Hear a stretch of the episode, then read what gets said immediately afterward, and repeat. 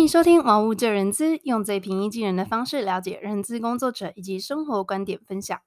大家周末好，今天呢要和大家来分享比较呃有关于人资相关的一个知识。那呃想问一下大家，就是说呃大家在这个一定有很多这个面试的经验嘛？那大家还记得就是说我们在面试的时候都会填很多的这个员工应呃就是呃应征表。就是类似那种，你必须要填你的基本资料啊，你以前在哪里工作啊，等等这些。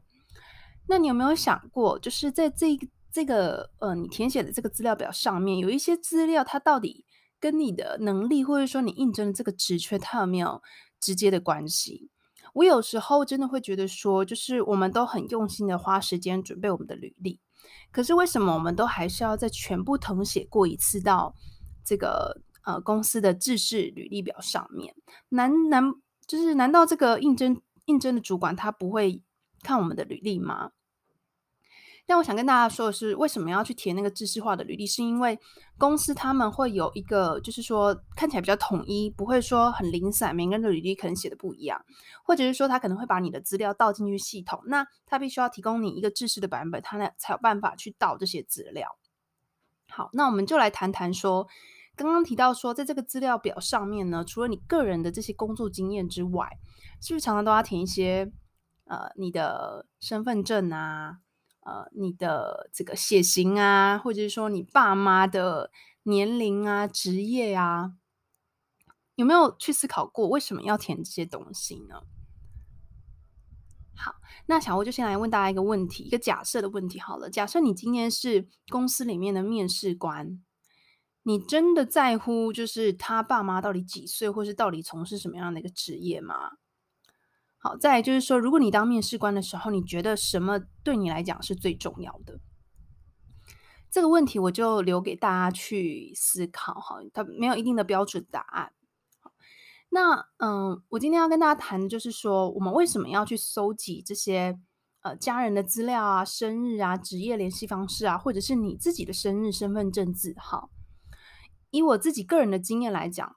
爸妈的这个资料其实是比较重要的，因为呢，爸妈的资料，他在我们呃看爸妈年龄的时候，会知道说他有没有符合一些个人申报综合所得税的部分，就是依据法律的规定呢，就是如果你的直直系亲属，就是你的爸妈年满六十岁，或者是说他虽然没有满六十岁，但是他没有谋生的能力的话，员工他是可以把爸妈变成是自己的抚养亲属，那在他申报年度的所得税的时候，是可以有一些减免的。这个是我会拿来做的用途。第二个就是说，我们通常会要求你要提出一些紧急联系人。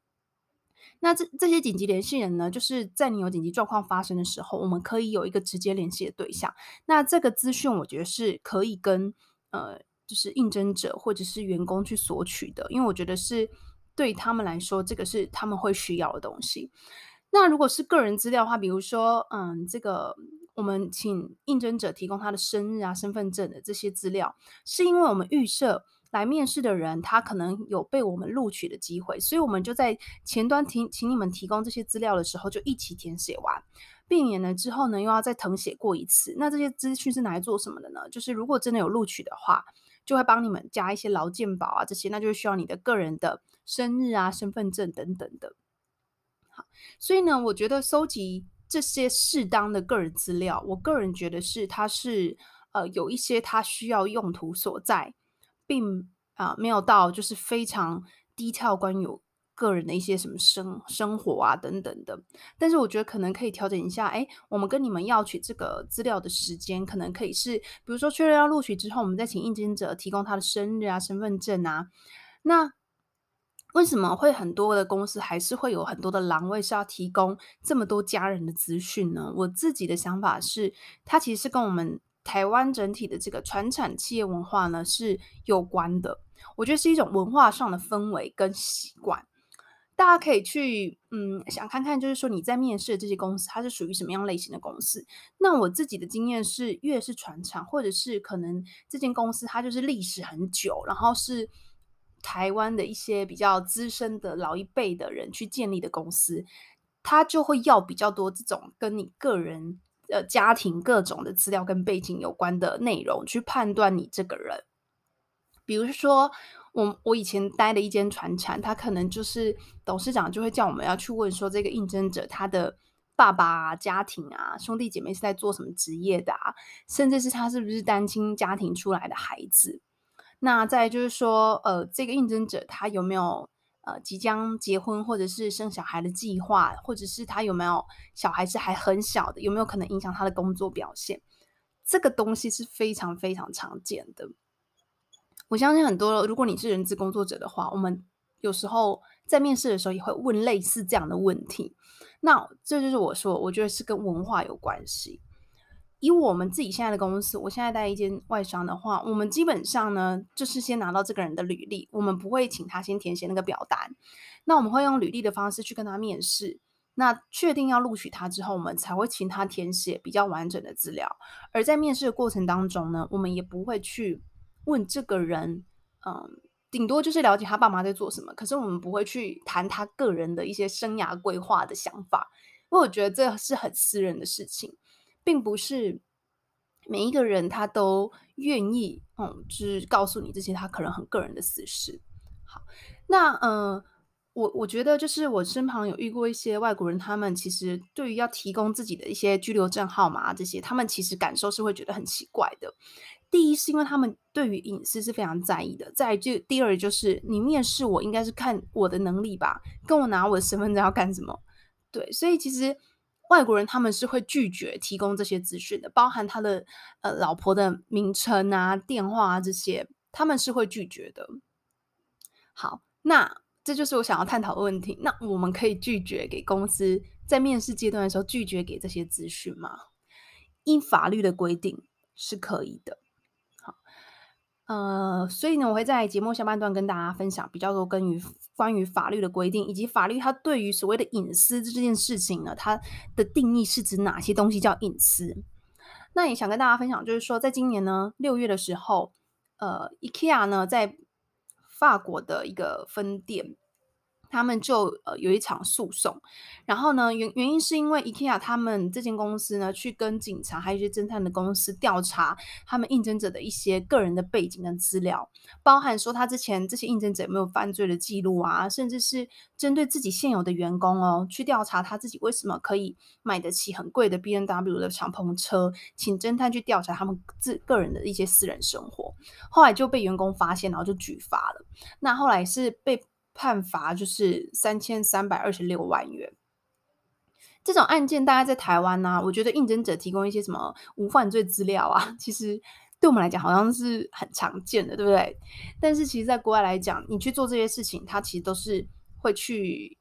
呃牵涉到这是员工他本身的隐私问题。那我是认为说，像这样用侦探的方式去了解员工私生活，的确是有点太夸张了。对，因为我觉得就是员工他们一些呃这个生活上的一个呃自由是应该要被尊重的。好，那我们简短音乐后呢，我们继续回到节目当中。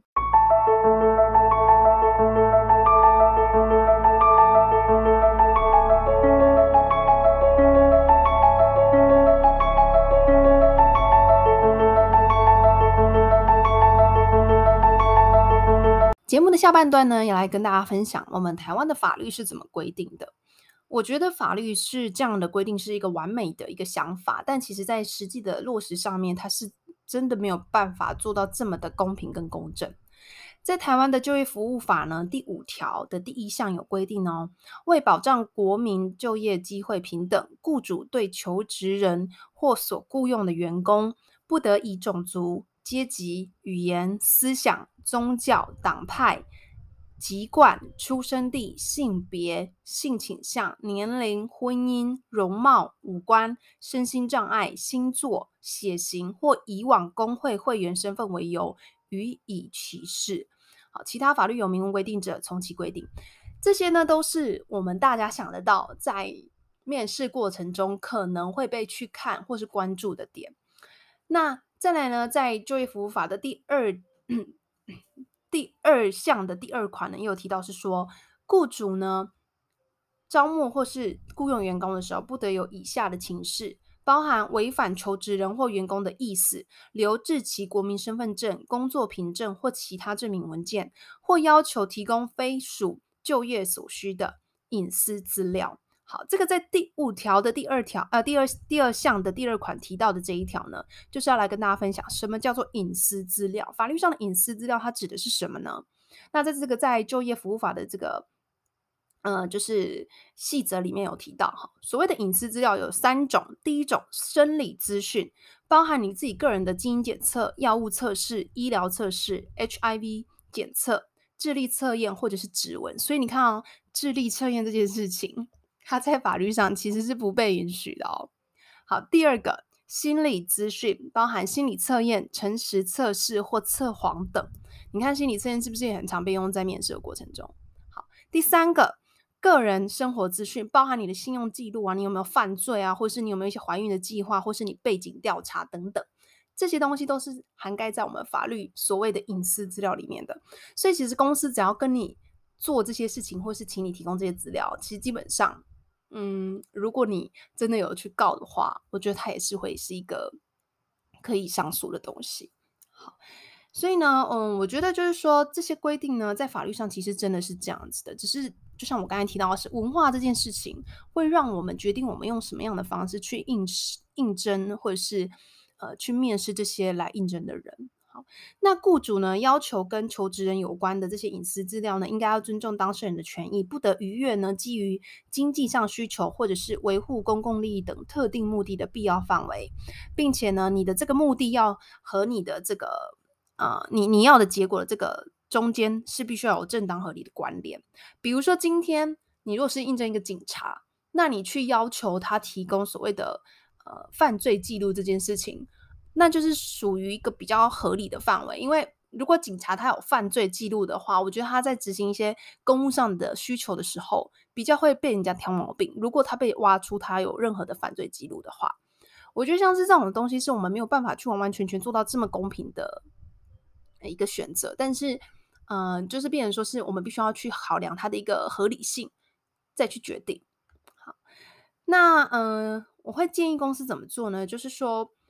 我一直都是这么认为，就就是我们在应征人员的时候，要以他个人的这个能力去判断、挑选。那有一句话，我觉得说得很好，就是用人不疑，疑人不用。你如果真的觉得这个人他，你没有那么相信他，你没有那么信任他，那你就不要用人家，不要就是把人家请进来之后呢，然后你一直一直挑他的毛病。那我觉得这样子双方的关系都不会到太好。就是尽量不要用一个人的家庭背景或者是婚姻状况来判断一个人，因为很多事情真的是他无法选择的。那我认为呢，雇雇佣关系本来就是一个合作，我们彼此都在从中获得各自需要的东西。员工提供他的才能，老板提供他的酬酬劳。那我觉得这是一个双向的一个合作契约关系。再就是索取这些基嗯，就是比较私人的隐私的资料的时候，我也是会建议说，可能就是确认有要录取他。的时候再跟他拿取就可以了，不需要在一刚开始第一次面试的时候，你就把人家祖宗十八代都搞得清清楚楚。说实在的，你叫别人填那资料，你其实你也没有用到，你就是一个形式化，然后那张可能应征的那张表，公司成立以来就一直长那个样子，也从来没有更新过。所以我真的会建议公司，就是真的要去适当的去定期更新这个表单，然后去索取你真的需要从这个应征者身上得到的有要呃有效资讯。